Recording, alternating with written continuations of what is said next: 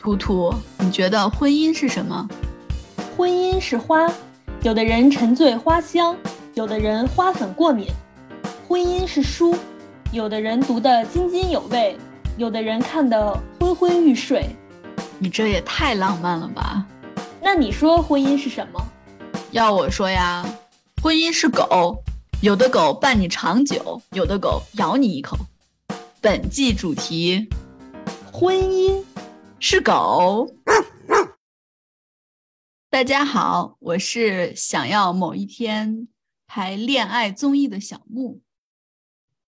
大家好，我是想看小木某一天拍的恋爱综艺的图图。那今天我们的话题呢，就是恋爱综艺。你说为什么恋爱综艺现在大家都这么喜欢看呢？因为从人的本性上来讲，人就是很爱磕 CP 的生物。还有一个原因，我觉得就是，呃，怎么说，人口增长就是负增长越来越严重嘛，这个问题。然后可能。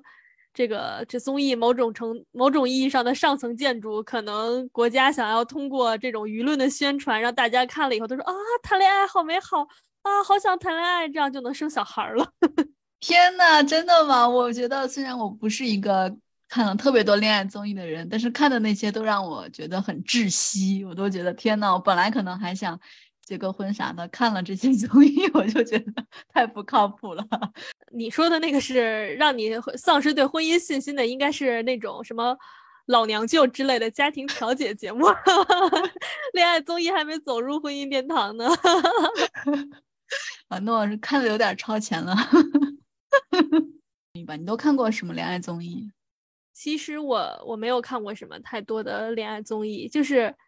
就是已经更新换代了嘛？我记得最早流行的就是相亲的综艺《非诚勿扰》嘛，我记得那个时候特别流行，我也跟着同学一起看。嗯，然后除了这个《非诚勿扰》，还有就是我看过的啊，就是这两年比较火的那个，呃，就是韩国的那个叫什么《单身即是地狱》啊啊，然后它它不是就只是一个韩版的，还有那种就是什么哦叫什么欧美版。哦，欲罢不能，欧欧美版的叫欲罢不能，就是一群身材特别火辣的帅哥美女，然后把他们聚集到一个岛上，就让他们用那种凭原始人的直觉什么找对象 啊。但是是不是不能不能发生性关系？如果发生的话，就扣钱什么的。啊，对对对，就是那种的。然后这个韩国版的好像还没有到那个地步。我当时看，我记得有什么美国版、什么巴西版，还有拉丁版的。然后我就是，呃，拉丁版的那个就是真的超火辣，就是 感觉那个节目要是在中国播的话，就可以就是直接被警察 抓走，就真的超火辣。我我说我我主要有认知的就是这两个节目，你呢？我觉得，当然，《非诚勿扰》是做的太火了，但是当时不知道，我就觉得那些女嘉宾，不知道是不是节目安排，就感觉他们就是好像是为了制造话题而出现的，所以我其实看的很少。我最早有印象的是，我特别小的时候，我父母会看什么叫什么，忘都忘了，《相约星期六》。我小时候，我我父母就是特别喜欢看，就每个星期六晚上。他们是，呃，就是也算是一个相亲节目吧，然后我都不记得什么内容了，反正就是他们两个在外面光明正大的看，我在被窝里偷偷的听，然后好像说 这个场景实在太好笑了，我想着你爸你妈坐在电视机前，然后你躺在床上还闷在里面，实在太好笑了。不是我们三个，那个电视是在那个就床对面嘛，我们三个都在床上躺着，他们两个就在就是在被窝里就是坐坐着，然后我在里面躺着，他们都以为我睡着了，就说：“哎呀，要不电视声音小一点吧？”他睡着了，我特别想说：“哎，别小，别小，再关小我就听不到了。”我也想听一听。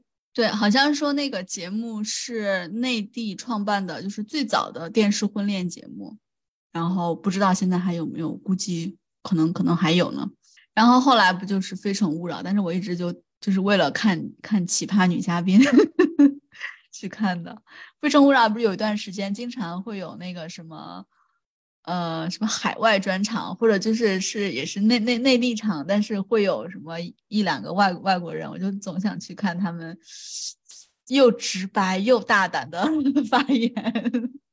后来就是看了什么新相亲时代吧，是就是带着父母一起的，就是听起来是比较靠谱，但是你就真的能发现好多，比如说孩子明明喜欢这样的，可是父母就是不喜欢这样的，就是经常你看到的不是这个男生跟这个女生有多合适，而是就是父母的这个婚恋观、审美观和他们孩子的审美观有相差的有多么远。而且经常能看看出来，有的时候父母一点都不了解他们的孩子，哎，就觉得简直这都不是一个什么婚恋节目，而是一个亲子节目。我觉我觉得这样还挺好的，因为人都说叫什么，结婚是两个家庭的结合嘛，并不是只是说你喜欢我，我喜欢你就完了。最好就通过这个提前见识到对方家庭是什么样的，这样才能避免后面这种。不愉快吧？但当然也，就算了解了，也不可能避免避免。嗯，但是你至少可以准备一下，至少可以，如果实在接受不了，可以就先过滤掉嘛。不然你跟你跟你男朋友女朋友先干柴烈火的结了婚之后，你就，然后前一段时间不是迷恋，就是开始看老年人 老年人的那种相亲节目，好像就是东北。特别多，好像什么吉林台、辽宁台，就是这种很多哇。老年人们，我都忘了叫什么名字了。老年人们都好直接呀，上来就是说，都不会说啊，我喜欢你这种话，就说我什么有退休工资、有社保，儿女在国外，我就找一个能照顾我的，就是就是哇，要求说的特别明确，而且就是在上面你就可以发现很多人他就是。不是奔着结，当然老年人就是对老年人来说好像更加前卫一点吧。人家就是想谈个恋爱同居，也可能不是谈恋爱，就找个人照顾自己生活，就是搭伴儿搭伙过日子吧。因为毕竟结婚还涉及到财产呀、儿女啊，就是这种问题。所以说大家也都可能很多人就不谈结婚的事情，也不谈喜不喜欢，就是啊，看着你还可以什么，嗯。你年纪这么大了，还能不能有性生活？就这种很直白的问题，直接在节目上问，啊，也怎么说呢？就是对老年人来说，也未尝不是一种比较好的方法。毕竟也不想再耗那么多、那么那么多时间去找一个什么灵魂伴侣。好真诚啊！对，真的好真诚。哎，其实他们这样挺好的，而且我觉得，就是因为很多那种中年丧偶的人。一般都不会说选择再婚，而是说叫什么，就是在找人搭个伴儿，因为可能他会孤独，但是毕竟已经前一段婚姻有儿女了，儿女也都会反对，是吧？嗯，对。但是你真的可以从那个节目里面，就是有其实也有一些也让我觉得非常不适，比如说有一个老年老老老老爷爷，我这个年龄不能管他叫老爷爷了，老大爷吧，他他。我都忘了他多少岁了，但他一定要找一个比他小十岁以上的，不然他就觉得人家太老了。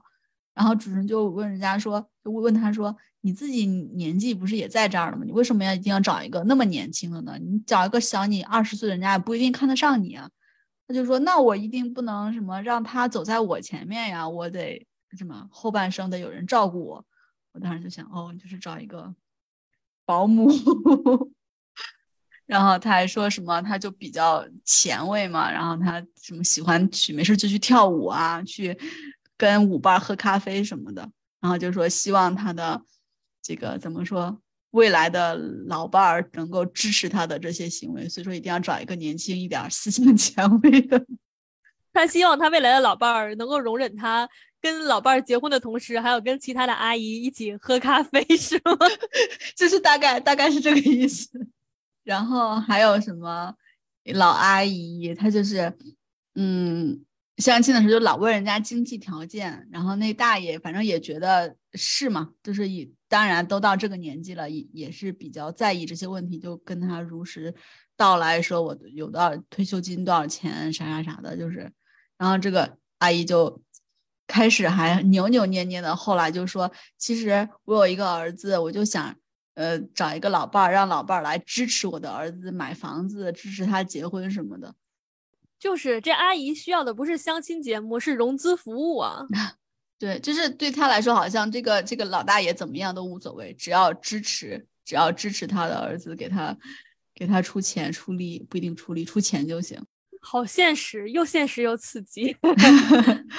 对，然后最近不是也挺，其实不是最近火，因为之前就挺火了吧？之前你说那个韩国恋综，最近不是有那个在播那个《换乘恋爱》嘛？其实已经第二季了，就是 就是找找几对已经分了手的前情侣，然后去参加这个这个恋综，大家好几对人都住在一起，然后每天选择你喜欢的人，你可以，然后就可以跟这个人约会什么的。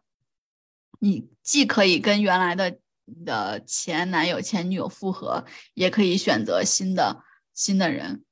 然后，哎，这真的还是挺挺地狱的。然后最近这个第二季啊，其实这个很值得一说哎。第二季里面，哎，你看了这个了吗？没有。没看过，但听你说的挺有意思的。不过我还是想吐槽一句：这世界上是没人了吗？我是绝对不会想再见到我前任的。如果是我参加这个节目，我就会提前跟前任说：“你小心着点儿，我可能会把你杀了。” 这是真的是修罗场，就是你真的都没有到想杀前任的地步，但是就就是觉得，啊，这世界上没人了吗？真的。所以，所以就说呀，你这个真的是，我觉得这个节目组真的是心眼好坏坏。但是通过这个节目，真的就可以看到不同的前任关系。就是在这这一季里面嘛，有就是就说吧，女女女 A 和男 A 他们两个是前任，那当然，然后这个这个女 A 其实还很喜欢这个男 A。然后这个女 A 其实是个空姐啦，然后她条件什么都特别好，又漂亮又知性的那种，就大姐姐。但是她前任就一直 PUA 她，就是既不要跟她和好，又在她面前经常跟就是别的女生，就是从来没有选过她，经常跟别的女生去约会。然后这个这个女生一旦有。嗯，想跟其他男生约会，他就会说啊，你看，其实你并不是那么喜欢我，并不是那么想跟我复合，就是就是完全是那种他们两个已经分手七年了，可是他每次跟这个女 A 说话都是一副那种教育她的语气，你看，怪不得你怎么怎么样，都是因为你不听我的话，就是就是这种感觉，然后就那个女儿就天天在节目上哭哭哭，这个每次就看到，妈呀，就是这个这个女。这个女生都这样了，还不趁这个机会把这男的捅了？真的好过分啊！这个男的，嗯，真的。然后后来呢？但是值得庆幸的是，就这一季已经完了。值得庆幸的是，后来来了一个男 B，一个小奶狗，就特别喜欢女 A。然后他就每一次约会，就每一天的那个心动对象，你要给心动对象发短信嘛，都会把短信发给他，然后就是包容他的各种。然后就跟他约会，最后就赢得了他的心。然后这个女 A 也在小奶狗 男 B 的，就是种种不能叫感化吧，就在他的温暖、温暖的行为的这这这这种影响下，也明白了，就是不能继续被他的前男友 PUA。然后比如说男生在说啊，你你怎么又喝这么多可乐？这样对身体真的不好，就是很嫌弃的那种语气。这个女 A 就会回怼，还不是因为你天天在我面前晃来晃去，让我觉得很烦，就觉得真的好解气，就觉得哎呀，其实很多我们说，比如这个女生恋爱脑呀，或者怎么样，就真的是因为没有一个男生去温暖她，让她觉得一个真正的在恋爱中的正常女生是是什么样的。所以你觉得恋爱当中正常的女生应该是什么样的呢？忽然抛出来一个这么难的问题，就是不是因为因为因为你这么一说，让我让我审视了一下我自己，然后我就觉得，哎，我觉得我好像我从来没有说什么真的特别怎么说，就是说能够喜欢喜欢一个人到到让他意识到我很喜欢他。嗯，因为我觉得正常恋爱中就是怎么说呢？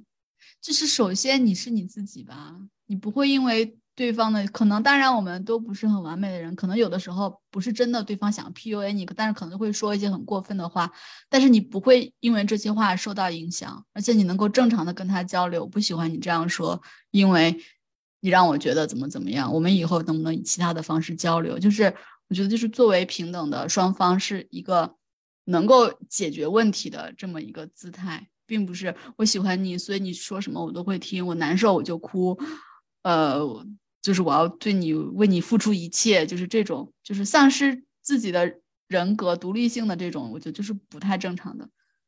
嗯，正常的就是就是像正常人啊，正常做一个人，就是像就是像没有谈恋爱，谈恋爱就像没有谈恋爱一样，那么自然的相处。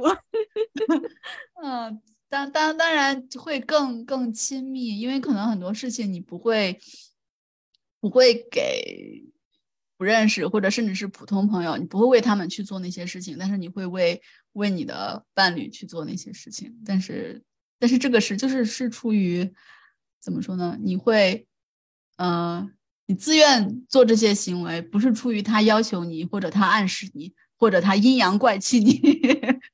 你自愿为他做这些事情，而且你会得到回报，不一定是就是等价的回报，但是至少对方会，你会收到对方的感激，你就觉得你们这是一个相互的双双双向的行为，我觉得这个就是比较正常的吧。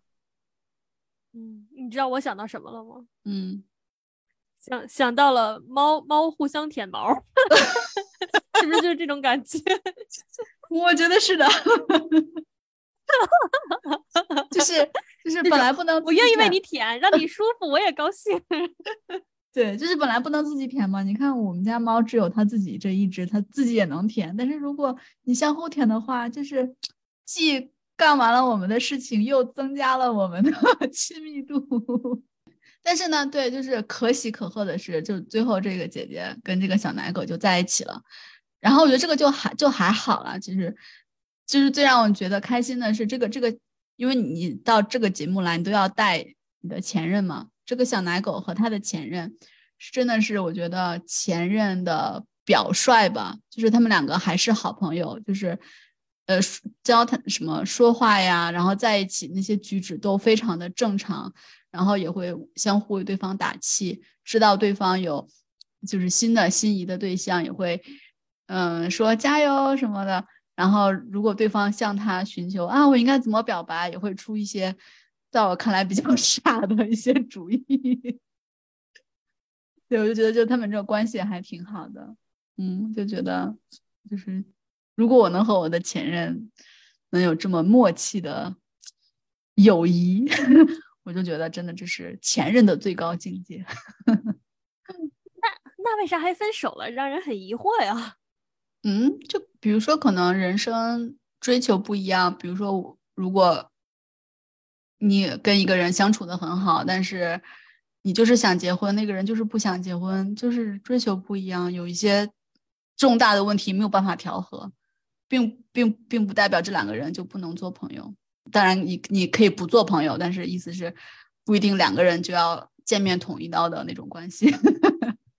不，我觉得如果是我的话，我就会觉得长痛不如短痛，我一辈子都再也不要见到他。不然，如果再见到他，我还会想要得到他。你这对也也也是吧？但是我觉得就是一个健康一个健康的前任关系，就是你已经不会再想得到他了，你会也不一定祝福他吧，就是他就是一个人，跟你有点关系，但是可以帮助他支持他，但是也不会觉得要嗯得到他。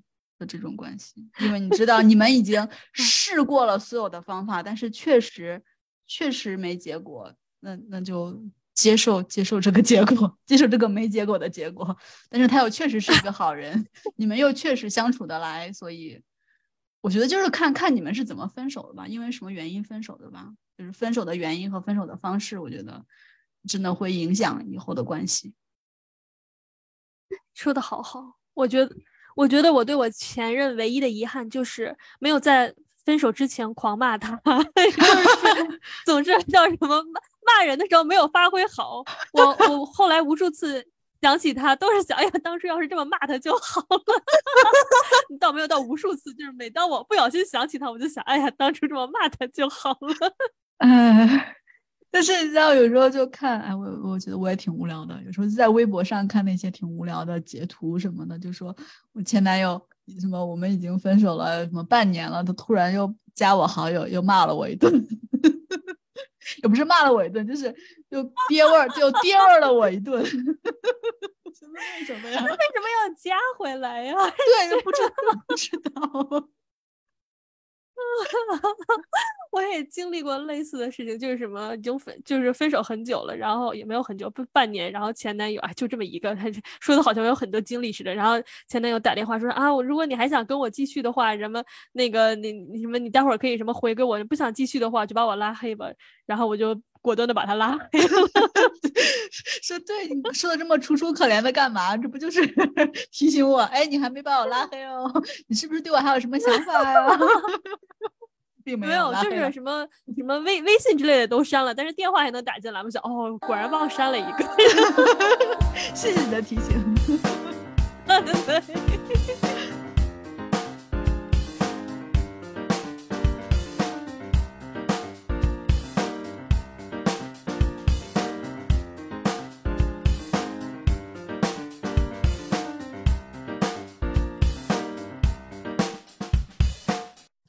物点心，再次倾听，咱们下周见，拜拜，拜拜。